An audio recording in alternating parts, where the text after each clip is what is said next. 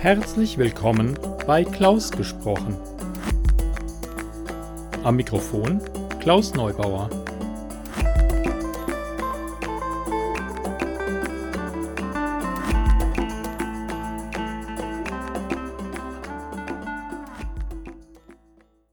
Ich freue mich, dass ihr meinen Podcast eingeschaltet habt. Es ist ja immer etwas schwierig, an neue Geschichten zu kommen.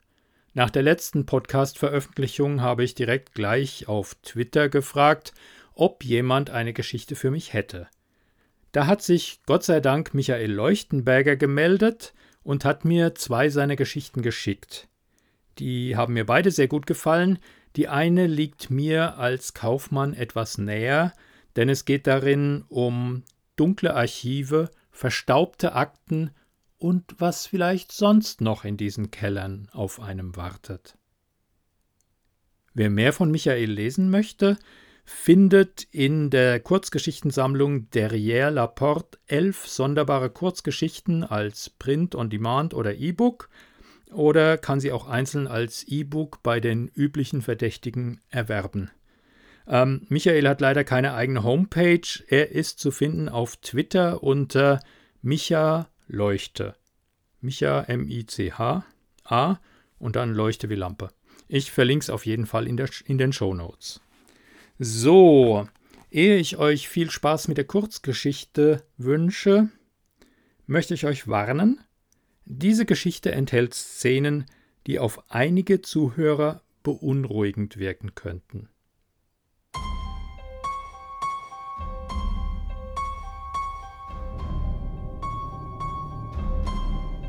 Das Archiv.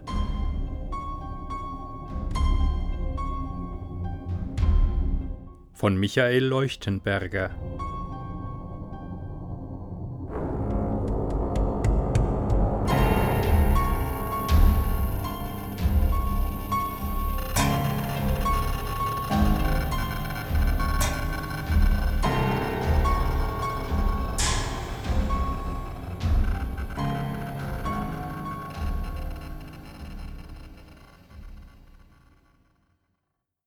Hamburg, 2. Dezember 2018 Sehr geehrte Frau Dr. Sperber, mein Name ist Johannes Meerbusch. Wie ich von meinem Fallmanager Herrn Finke erfahren habe, sind Sie als Psychologin damit beauftragt worden, ein Gutachten über meinen seelischen Zustand zu erstellen. Bevor ich zum vereinbarten Termin Ihre Praxis aufsuche, habe ich das Bedürfnis, Ihnen meine Sicht der Dinge schriftlich darzulegen. Denn seit den Ereignissen, von denen ich Ihnen berichten werde, plagt mich eine tiefe Unruhe. Im direkten Gespräch mit Ihnen werde ich nervös sein und Schwierigkeiten haben, mich zu konzentrieren. Ich werde entscheidende Details vergessen, Sie werden ein verzerrtes Bild von mir und meiner Situation erhalten, und ich werde mich maßlos über mich selbst ärgern. Darum hoffe ich, Sie nehmen diesen Brief wohlwollend zur Kenntnis. Ich versichere Ihnen, dass die folgende Schilderung der Wahrheit entspricht oder dem, was ich für diese halte. Es begann damit, dass unsere Abteilung, das zentrale Prüfungsamt der Hochschule, eine neue Leitung bekam. Frau Krumme hatte sich vorgenommen, lange Aufgeschobenes abzuarbeiten und ordnete an ihrem dritten Tag ein großes Aufräumen an. Zwei Tage lang wurden Schränke geleert und tonnenweise Akten vernichtet. Alle mussten mit anpacken. Dabei kam im Schreibtisch meiner Kollegin, Frau Erler, etwas Kurioses zum Vorschein. Eine Schachtel voller nicht näher gekennzeichneter Schlüssel. Keiner wusste mehr, wie sie dorthin gekommen waren oder wozu sie gehörten. Frau Erler und mir kam die Aufgabe zu, dies herauszufinden. Also probierten wir einen halben Tag lang die Schlüssel an allen Türen und verschließbaren Schränken in unseren Räumen. Am Ende blieb ein einziger Schlüssel übrig, bis mir einfiel, dass wir noch nicht im Altarchiv gewesen waren. Das Altarchiv befindet sich im Untergeschoss eines baufälligen Nebengebäudes, dessen Seminarräume fast immer leer stehen. Sie dienen nur noch als Ausweichmöglichkeit, wenn die Kollegen von der Veranstaltungsplanung mal den Überblick verlieren. Das gesamte Gebäude ist unterkellert und bietet viel Platz für die Aufbewahrung unterschiedlichster, längst vergessener Akten. Endlose Regalreihen befinden sich dort unten, vollgestopft mit Papieren, zum Teil über ein halbes Jahrhundert alt.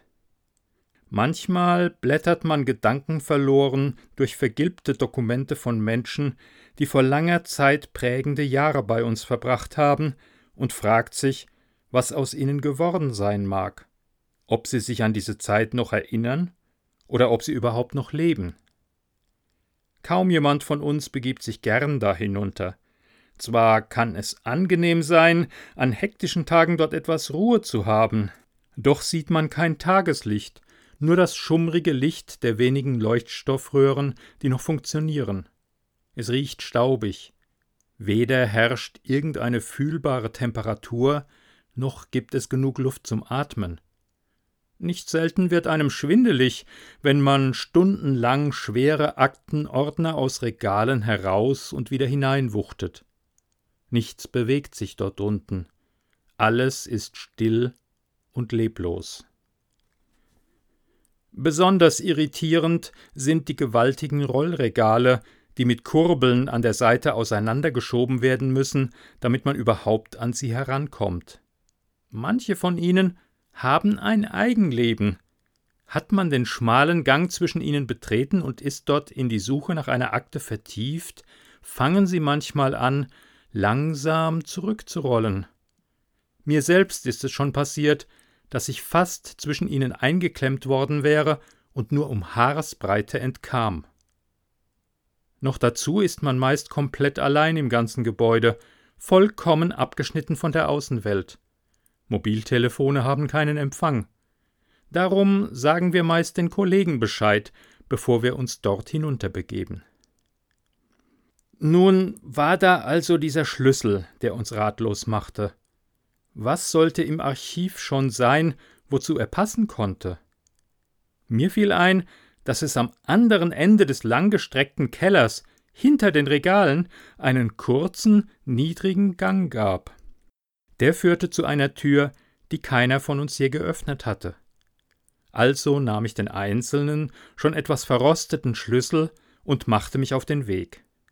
Um die Tür überhaupt zu erreichen, musste ich zunächst ein Regal nach dem anderen zur Seite kurbeln, dann hinter dem äußersten Regal an der Wand entlang den ganzen Keller durchqueren. Auf der anderen Seite funktionierte das Licht nicht. In dem kleinen Gang, der zu der fraglichen Tür führte, war es sehr dunkel. Das Schloss konnte ich nur ertasten. Die Tür war aus Metall und fühlte sich kalt an. Ich nahm den Schlüssel aus meiner Hosentasche und führte ihn vorsichtig zum Schloss, um ihn nicht im Dunkeln zu verlieren. Er passte tatsächlich.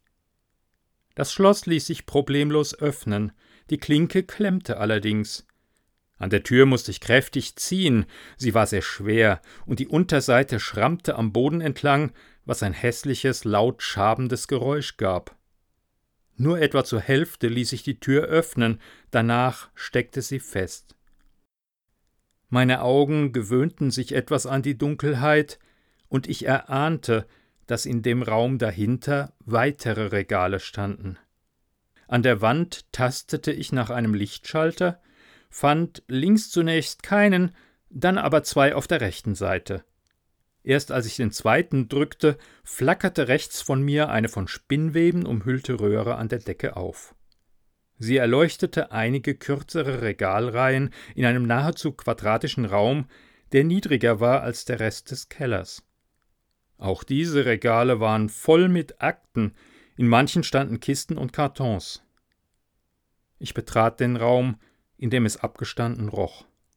Hier und da schaute ich in einige Ordner hinein, alle waren randvoll mit sehr alten Papieren. Bei meinem Rundgang sah ich, dass in der Ecke links hinten, wo das Licht nicht funktionierte, der Boden schmutzig war. Auch die Wände dort waren bis zur Decke fleckig und dunkel, fast schwarz. Ein wenig sah es aus, als hätte jemand in der Ecke etwas verbrannt, jedoch lagen keine Papierreste oder ähnliches auf dem Boden. Auch waren die Verfärbungen an der Wand dafür zu ungleichmäßig. Hier und da bildeten sie rundliche Flecken, während der Putz dazwischen nicht betroffen war. Die Luft war so schlecht, dass ich nicht länger bleiben wollte. Ich nahm einen der Ordner aus dem Regal, schloss die Tür hinter mir ab und ging wieder nach oben. Zu meiner Verblüffung war Frau Krumme begeistert, als ich ihr den alten Ordner zeigte. Sie sei damit beauftragt worden, die Historie unserer Abteilung neu zu dokumentieren. Der wiederentdeckte Archivraum käme ihr deshalb wie gerufen.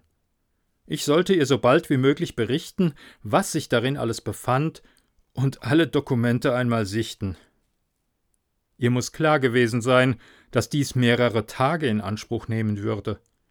Bis heute frage ich mich, ob dies wirklich so dringend nötig war. Hatte sie von Anfang an etwas gegen mich und war froh, wenn ich nicht in der Nähe war? Hatte jemand ihr gegenüber schlecht über mich geredet? Die Aussicht darauf, an diesem unwirtlichen Arbeitsplatz tagelang einer monotonen Arbeit nachzugehen, stimmte mich missmutig. Da ich aber nicht gleich in der ersten Woche einen schlechten Eindruck auf Frau Krumme machen wollte, kam ich ihrem Wunsch nach und begann noch am gleichen Tag mit der Bestandsaufnahme. Schon nach den wenigen Stunden, die ich an diesem ersten Tag im Archiv verbrachte, hätte ich vorgewarnt sein müssen, dass dort etwas nicht stimmte. Ich nahm mir zuerst die Kisten vor, in denen aber meist nur Gerümpel war, alte Büromaterialien und leere Aktenordner. Doch fand ich auch einige wissenschaftliche Zeitschriften aus verschiedenen Fachbereichen und begann darin zu blättern. Alle waren sehr alt. Bis in die vierziger Jahre reichte die Sammlung zurück. Zwar tauge ich nicht zum Wissenschaftler, habe mich aber schon immer für vielerlei Themen interessiert, seien es Chemie und Biologie, Philosophie oder Geschichte. Mehrere Stunden saß ich auf einem kleinen, unbequemen Hocker, las die unterschiedlichsten Artikel und dachte darüber nach, dass all die Forscher, die einmal sehr stolz auf ihre Veröffentlichungen gewesen sein mussten, inzwischen tot und vergessen waren. Unschlüssig was ich mit dem Stapel längst überholter Erkenntnisse anstellen sollte, stand ich auf und legte ihn zurück in eine der Kisten. Dabei wurde mir derart schwindlig, dass ich mich längere Zeit am Regal abstützen musste. Einen Moment lang war ich sicher, das Bewusstsein zu verlieren. Es rauschte in meinen Ohren, leuchtende Punkte tanzten vor den Augen. Ich atmete tief durch und nahm zum ersten Mal wahr, dass es in dem Keller nicht bloß abgestanden roch. Etwas anderes drang mir in die Nase, was nicht vom alten Papier und Staub herrührte. Der Geruch war süßlich, erinnerte an Blumen oder Früchte, aber war mir zugleich doch fremd. Ich fragte mich, ob mich in den anderen Kartons etwas erwarten würde, das diesen eigentümlichen Geruch verströmte, ließ es für diesen Tag aber gut sein. Mit zittrigen Knien verließ ich den Raum und verabschiedete mich kurz bei den Kollegen, wobei Frau Erler bemerkte, dass ich blass aussehe und mir nicht zu viel zumuten solle.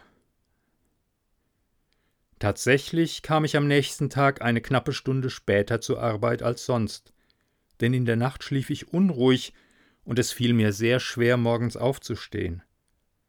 Schon leicht benommen, aber ausgestattet mit einer vollen Thermoskanne Kaffee, machte ich mich wieder an die Arbeit und nahm mir vor, es von nun an schneller hinter mich zu bringen.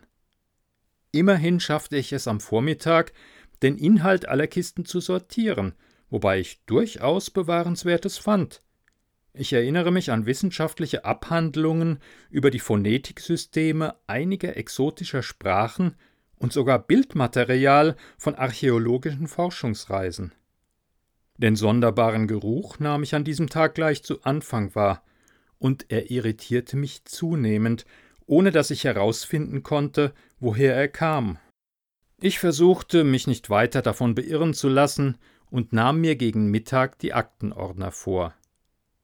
Ein oder zweimal sah Frau Erler nach mir und schaute mitleidig, war aber schnell wieder verschwunden. Sie mochte das Archiv noch weniger als ich und war im Grunde froh, dass nicht sie selbst diese Arbeit tun musste. Nach einem halben Tag kam das Schwindelgefühl zurück. Ich legte eine Pause ein, trank meinen Kaffee aus, wollte aber die Arbeit auch nicht unnötig aufschieben. Zudem muss ich gestehen, dass mich die alten Dokumente faszinierten.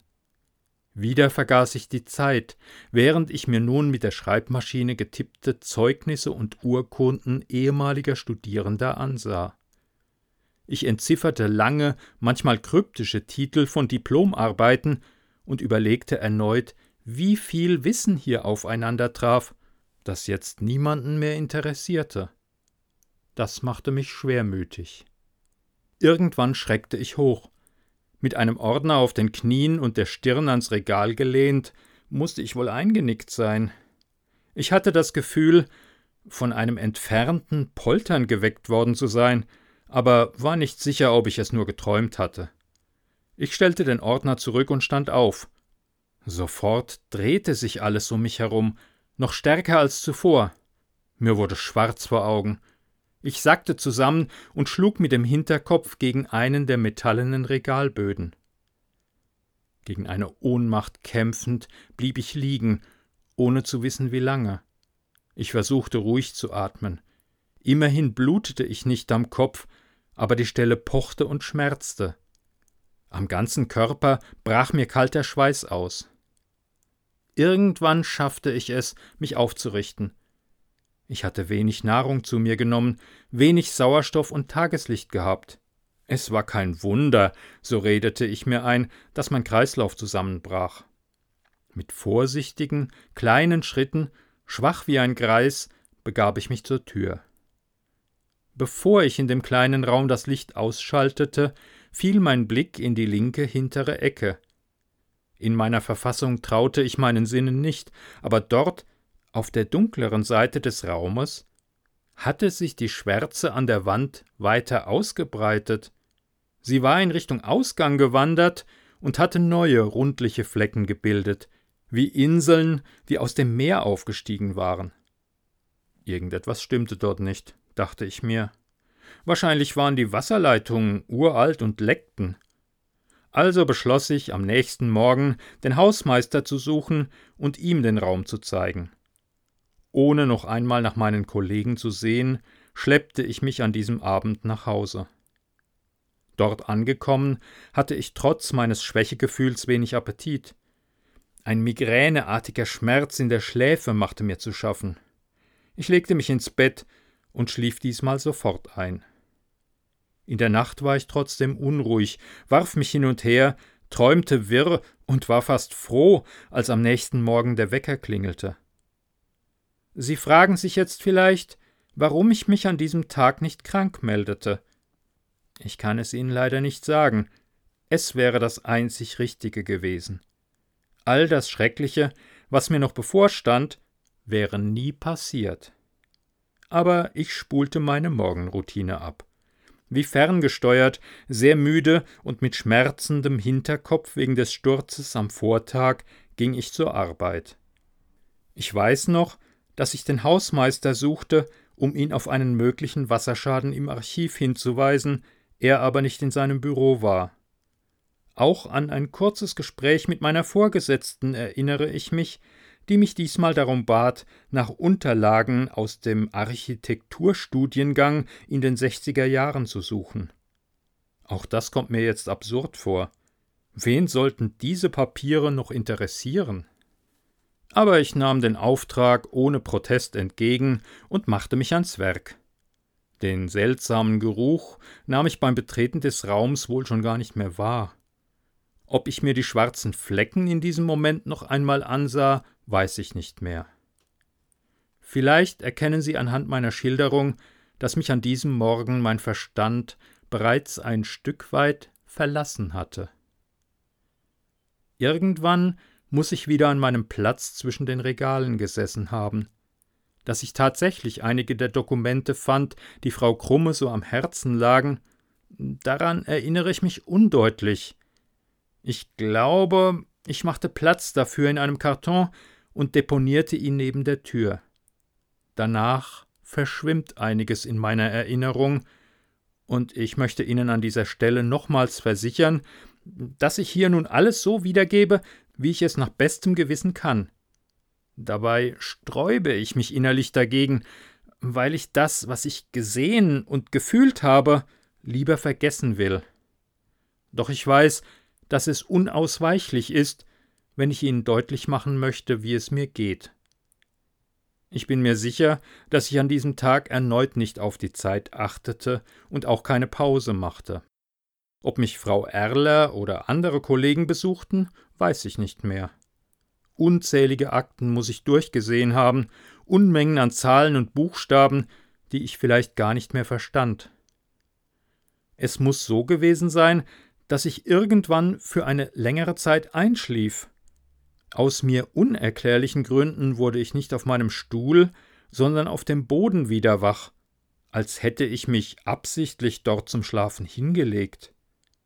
Erst in diesem Moment wurde mir der fremde Geruch wieder bewusst, der mir nun stärker vorkam, aufdringlich und unangenehm. Ich stand langsam auf, wieder war mir schwindlig, aber es gelang mir, mich rechtzeitig festzuhalten. Beim Blick auf meine Armbanduhr erschrak ich, denn es war längst Abend geworden. Als ich mich das erste Mal nach längerer Zeit im Raum umschaute, sah ich nicht nur die Berge von Ordnern, die ich wohl an diesem Tag durchgesehen hatte, ohne sie wieder einzuräumen. Ich erkannte auch, dass die schwarzen Flecken sich an allen Wänden ausgebreitet hatten, auch an der Decke, fast bis zur Tür. Manchmal waren es nur Ansammlungen von Punkten, manchmal waren sie tellergroß. Auch auf dem Fußboden waren dunkle Stellen aufgetaucht, und als ich sie näher betrachtete, sah ich, dass sich darauf ein Belag gebildet hatte, als würde darauf etwas wachsen. Ich ging hinüber zu der Wand, an der es angefangen hatte, und konnte es kaum fassen, als ich genauer hinsah. Der schwärzliche Belag hatte dort große Wucherungen gebildet, wie dichtes Moos, aus dem hier und da größere Triebe sprossen, manche so lang wie mein Unterarm. Es war mir völlig unerklärlich, was ich vor mir hatte. Erst dann begriff ich, dass von diesem Gewächs die ganze Zeit schon der fremde Geruch ausging. Er war jetzt überaus penetrant und verursachte mir Übelkeit, als ich zögernd näher heranging. Mit einigem Abstand starrte ich zunächst nur dorthin. Je länger ich hinsah, desto mehr hatte ich den Eindruck, dass sich die längeren Triebe sogar bewegten. Aber ich redete mir ein, dass meine Sinne verrückt spielten. Ich wollte nur noch so schnell wie möglich nach Hause und nahm mir vor, diesen Raum nie wieder zu betreten. Das Licht in der Kammer schaltete ich aus und beeilte mich, den Hauptraum des Archivs zu durchqueren. Selbst bis dorthin war der üble Geruch schon vorgedrungen. Ich wollte dem nur noch entkommen, endlich wieder hinaus an die frische Luft. Als ich aber die Tür erreichte, die durch das Treppenhaus ins Freie führte, war diese verschlossen. Ich hatte die Sperrzeit verpasst, und jemand hatte mich im Archiv eingeschlossen, ahnungslos, dass ich schon seit Tagen dort unten arbeitete. Wütend zog und rüttelte ich an der Tür und schrie um Hilfe, aber es war nichts zu machen. Es stand fest, dass ich die Nacht dort würde zubringen müssen. Und es war noch nicht einmal sicher, wann jemand am nächsten Tag auf die Idee kommen würde, nach mir zu suchen. Der süßliche Gestank hatte sich mittlerweile im gesamten Archiv ausgebreitet, und ich fragte mich, wie ich es über viele Stunden damit aushalten sollte. Ohnehin fühlte ich mich schwach, denn wieder hatte ich den ganzen Tag nicht daran gedacht, etwas zu essen oder zu trinken.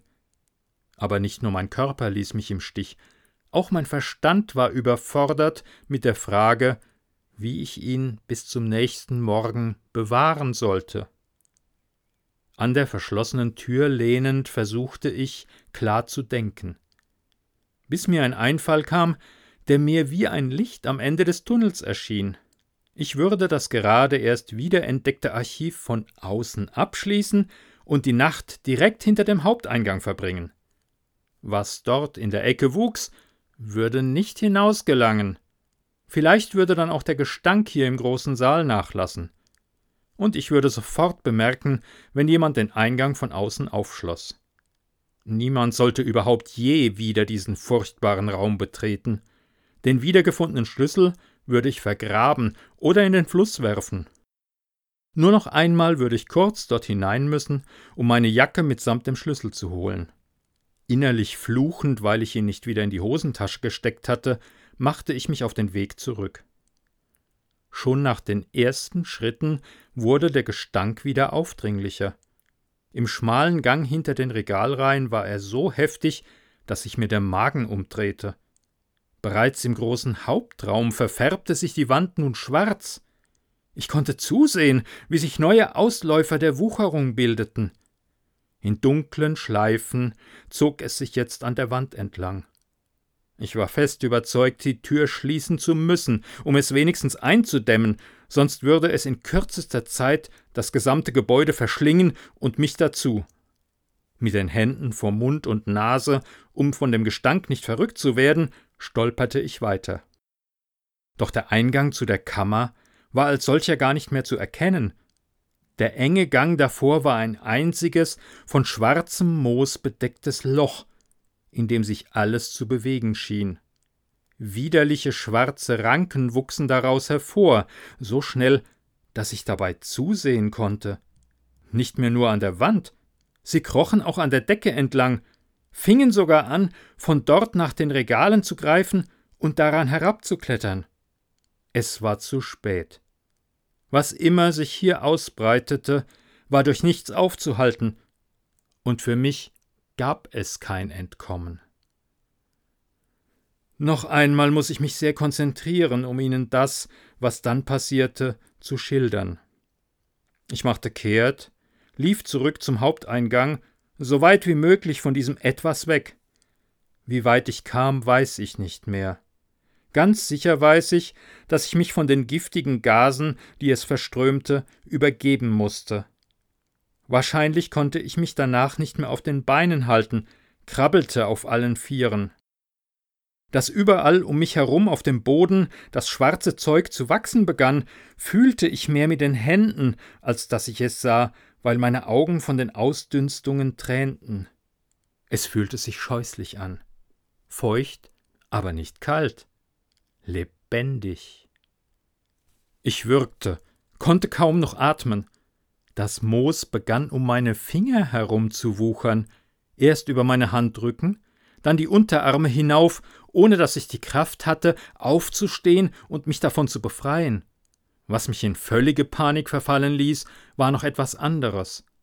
Etwas, das von oben kam, berührte meinen Rücken. Die Ranken krochen vom Regal über mir direkt auf mich herab, als hätten sie es allein auf mich abgesehen. Ich wollte wegkrabbeln, es abschütteln, aber ich hatte nicht nur zu wenig Kraft, sondern steckte schon mit Händen und Füßen zu tief in dem, was da am Boden emporwuchs. Während ich dies schreibe, steigt mir der Geruch wieder in die Nase, mir wird flau im Magen, ich werde nervös und mir bricht der Schweiß aus. Als ich dort hockte, in Todesangst und völlig wehrlos, gab der Boden unter dem Pflanzengewirr nach als wäre er einfach nicht mehr da. Ich sank darin ein.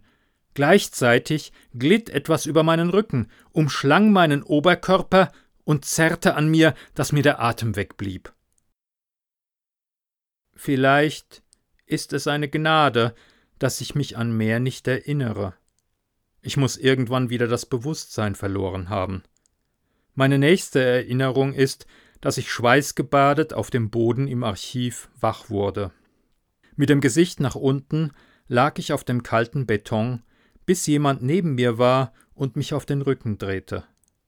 Zwei Personen, die ich blinzelnd als Frau Erler und den Hausmeister erkannte, versuchten mich zu wecken.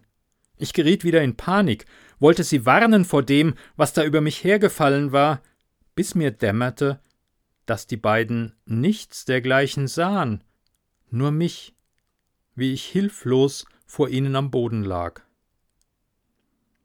Erst brachte ich kein Wort hervor und konnte nicht begreifen, dass das, was ich gesehen, gefühlt und gerochen hatte, alles auf einmal verschwunden war. Tage brauchte ich, um den Gedanken zuzulassen, dass möglicherweise nicht alles davon real gewesen war. Völlig überzeugt davon bin ich bis heute nicht. Ich glaube, ich werde es auch nie sein können. Den versteckten Archivraum habe ich niemals wieder betreten. Nach meinem Bericht wurde er untersucht, wobei man tatsächlich einen erheblichen Wasserschaden und, wie es hieß, ungewöhnlich heftigen Schimmelpilzbefall in Teilen des Raumes feststellte. Der Betriebsarzt bestätigte, dass meine Gesundheit von der langen Arbeit in dem unbelüfteten Raum massiv beeinträchtigt worden war. Über eine Woche lang wurde ich in einer Spezialklinik gegen eine Vergiftung behandelt.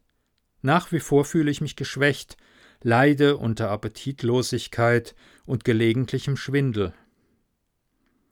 Wie Sie sich nach meiner Schilderung vielleicht vorstellen können, werde ich von Albträumen verfolgt, nicht nur nachts. Ich werde den Geruch nicht los, ebenso wenig wie das Gefühl, wie dieses Gewächs unter meinen Fingern zum Leben erwacht. Am helllichten Tag glaube ich, schwarze Flecken nun auch in den Wänden meiner Wohnung zu entdecken. Auch im Krankenhaus habe ich das Personal mehrfach gebeten, die Wände in meinem Zimmer danach abzusuchen.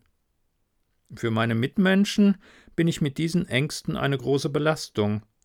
Mir bleibt nur die Hoffnung, dass ich das Erlebte irgendwann mit Abstand betrachten kann und auf Menschen treffe, die Verständnis für meine zugegeben sehr ungewöhnliche Geschichte zeigen.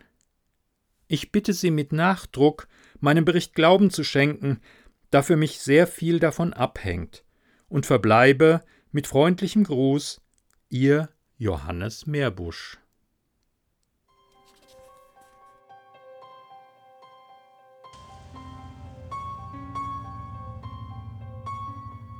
Sie hörten Das Archiv von Michael Leuchtenberger, gelesen von Klaus Neubauer.